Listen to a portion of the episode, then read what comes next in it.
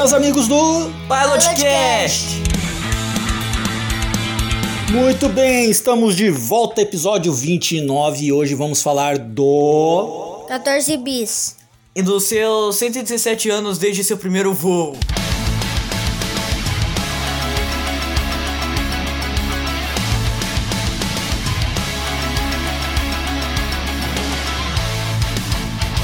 Há 117 anos atrás, em 23 de outubro de 1906. 1906. E o, e o 14 bis foi o primeiro avião de fato. E eu vou explicar por quê. Por que, que não foi lá em 1903? Não foi o primeiro voo. É, foi aquela, aquela trozoba lá, o Flyer lá, voou em 2003. É. Em 1903 voou em 1903, mas aquilo era foi ajudado com uma catapulta em um declive, né? Então, 14 bis tem méritos a respeito disso porque voou por seus próprios meios. Bom, para início de conversa, eu comecei a minha pesquisa a respeito do 14 bis do Alberto Santos Dumont, que hoje faz 117 anos, como a gente já falou. Para minha surpresa, tem o site americano que tem todos, toda a história, a cronologia que o do, do, tanto do 14 bis como dos outros aeronaves criadas pelo Santos Dumont, porque o 14 bis é a aeronave do número 14. Exatamente. Então, antes do 14 bis teve a 13, 12 e assim por diante. A polêmica a respeito do quem é o pai da aviação, né? O pai da aviação é Santos Dumont ou os irmãos Wright? Na sua opinião, Tidos, quem é o pai da aviação? Santos Dumont. Na sua opinião, Janjo, quem é o pai da aviação? Obviamente, Santos Dumont. Tem um pai, a aviação tem um pai, quem é a mãe? É a Nossa Senhora. Muito bem. Bom, o pai da aviação, logicamente, para nós brasileiros, é o Santos Dumont. Para os americanos, são os Brother Wright. Isso sem dúvida nenhuma. Então existe essa polêmica. Na minha opinião, uma pessoa madura e adulta, sem nenhuma prudência e sofisticação, eu posso afirmar que o pai da aviação tem vários pais. Tem vários inventores. Santos Dumont, logicamente, para mim é o principal. Os irmãos Wright também são fundamentais, também são inventores que são fundamentais para a aviação.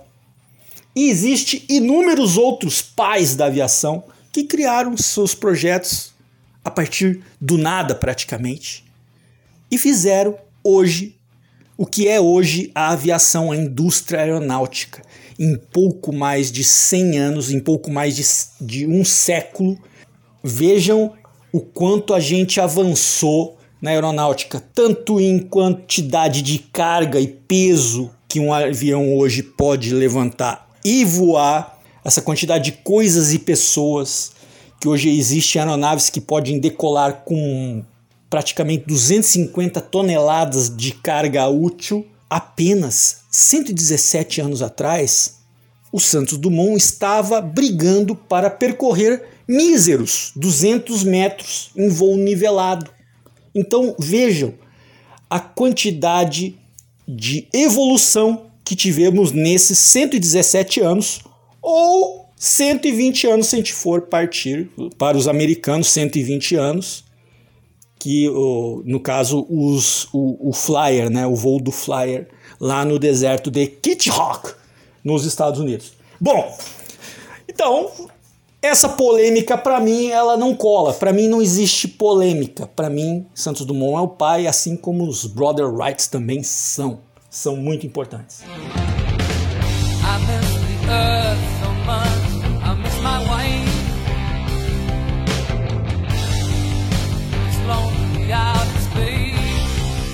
Antes do 14 bis, Santos Dumont em 1898 Vejam bem, lá no século XIX ainda, no finalzinho do século XIX, primeira aeronave dele, vamos falar assim, foi um balão esférico, que fez o primeiro voo no dia 4 de junho de 1898. Esse balão ainda não tinha, ele não usava número, né? Então era um balão só. É, e ele apelidou, batizou esse balão de Balão Brasil. O segundo balão, também no mesmo ano, foi o Lameric, que foi um balão esférico, foi feito muito maior do que o Balão Brasil. Agora, o dirigível, sim, o primeiro dirigível que ele fez, que é um balão que pode ser controlado, o primeiro dirigível foi o número 1, no mesmo ano, em 1898, fez o voo, mas caiu no segundo voo. Ele fez o primeiro voo, mas acabou se acidentando e perdendo esse balão, o número 1, no segundo voo. Já o número 2, que também voou em 1898, tinha um motor John Bolton e caiu na primeira tentativa de voo. O número 3 fez o seu primeiro voo em 13 de novembro de 1899 e voava, esse sim voava praticamente todos os dias em Paris. Todos os dias ele fazia um passeio com esse balão, esse balão não, dirigível número 3. O dirigível número 4 surgiu em 1900, que é uma modificação, né, várias modificações feitas no número 3. Então, o número 4 era um número 3 melhorado. O número 5, em 1901, contornou a Torre Eiffel. Esse também é um voo muito importante. Também é muito importante esse voo porque ele era uma competição para ver quem fazia o contorno na Torre Eiffel com o dirigível. E ele conseguiu, ele ganhou essa competição, porém o número 5 caiu em 8 de agosto de 1901. O número 6 venceu o prêmio Deutsch e ao contornar a Torre Eiffel, percorrendo 11 quilômetros em pouco mais de meia hora, voou em Mônaco também em 1902 com o número 6. Então esse número 6 era bastante manobrável e tinha bastante resistência, porque voava grandes distâncias. Agora o número 7 voou em 1902. Esse número 7 ele levou para os Estados Unidos para participar de uma competição lá. E vejam bem, lá nos Estados Unidos esse avião foi criminosamente destruído, provavelmente por algum concorrente do Santos Dumont. O número 8, em 1902, teve uma história que ele pulou desse dirigível, mas isso não é verdade. O dirigível número 9 fez o primeiro voo em 7 de maio de 1903. O número 10 voou só em 1905, é, inspirava-se no protótipo do planador feito 100 anos antes pelo cientista inglês George Cayley. Agora só, o número 12. O número 12 é um helicóptero. O que, que é um helicóptero? É uma aeronave de asa rotativa. Muito bem. Porém, é, ele não voou, né? Ele não teve, não obteve nenhum resultado, não, não obteve êxito. Somente parte da estrutura e da instalação do motor ficaram prontas. Então, esse helicóptero acabou não voando. O número 13 é um dirigível de hidrogênio de ar quente. E esse foi destruído no hangar durante uma tempestade. O dirigível número 14, e agora vocês vão entender por que é 14 bis, o 14, em 1905, fez demonstrações lá por Paris mesmo. A partir daí, ele começou a trabalhar numa aeronave de asa fixa. Então vamos aqui a cronologia. Vamos falar aqui de um, vamos fazer um histórico aqui do 14 bis do Santos Dumont. Em 18 de julho de 1906, lá, Santos Dumont inscreve-se no Aeroclube da França para disputar duas provas de aparelho mais pesados do que o ar. Porque dirigível balão são aeronaves mais leves que o ar. Uma aeronave de asa fixa é uma aeronave mais pesada que o ar. Entre o dia 19 e 29 de julho, ele fez testes com esse biplano, o 14 bis, que ele estava montando para essa competição, com o balão número 14, né, o dirigível número 14. Dia 21 de agosto, ele fez testes né, de rolagem com esse avião num campo de polo. No dia 22 de agosto, o 14 bis chegou a se levantar do solo. Santos Dumont verificou que o motor de 24 cavalos, que estava instalado naquela ocasião, era insuficiente.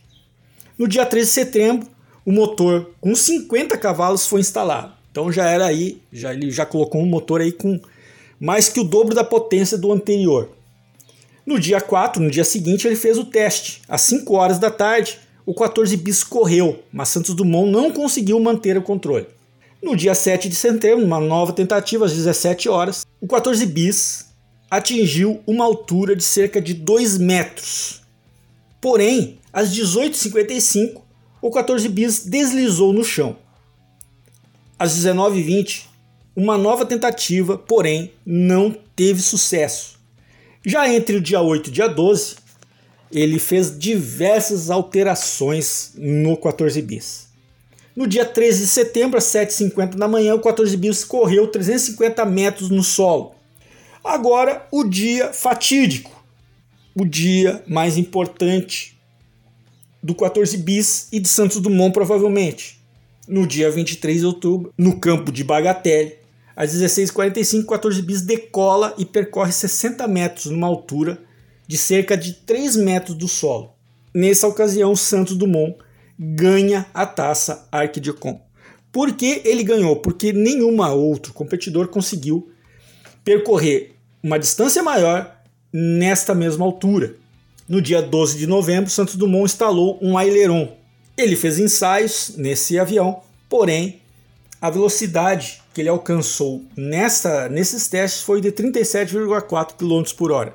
No voo do dia 23, a velocidade ficou em torno de 34, se não me engano. E em 4 de abril de 1907 ocorre o último voo do 14 bis.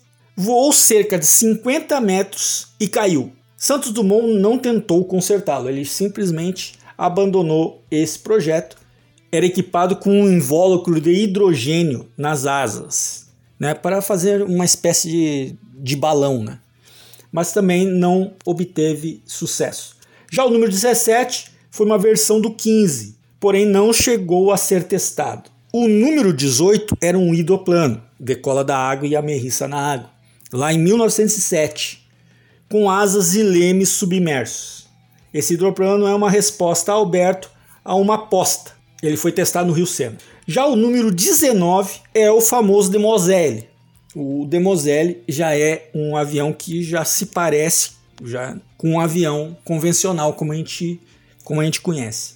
Porque o 14 bis é um, ele tem um formato diferente, né? A primeira vez que eu vi o, uma foto, um desenho do 14 bis, eu achei que o avião estava voando de ré, né? Porque ele parece que o a deriva, né, a, a cauda é, está virada ao contrário, porque na verdade é um avião do tipo Canard, né? Então Demoselle, o número 19, fez o primeiro voo em 1907 também. O Demoselle era um monoplano, ele então ele não era biplano como o 14 bis, ele era um monoplano, tinha uma asa só, era um aperfeiçoamento do número 19. Já o monoplano número 21, que também era um Demoselle, teve o seu motor substituído por um maior. Já o, o, o monoplano 22 é uma evolução dos princípios adquiridos na nas versões anteriores, né? Tanto 19, 20 21.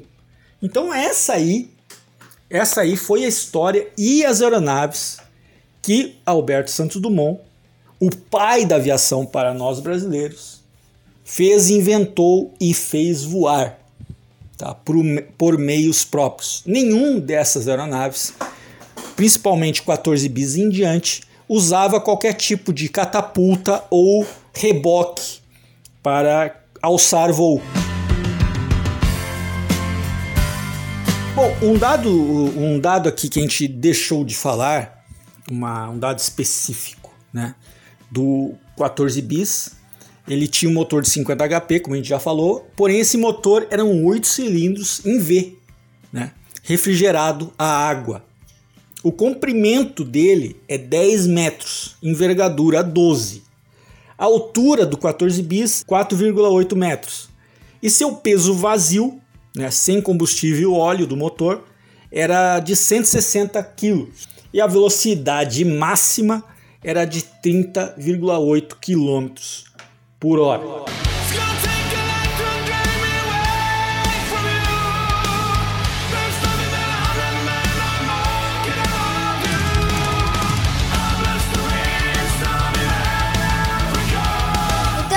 esse foi o podcast de hoje. Siga-nos no Instagram, o nosso endereço é PilotcastBR. Nos escute no TuneIn, Amazon Music e no Spotify. Voltamos no próximo episódio. Tchau.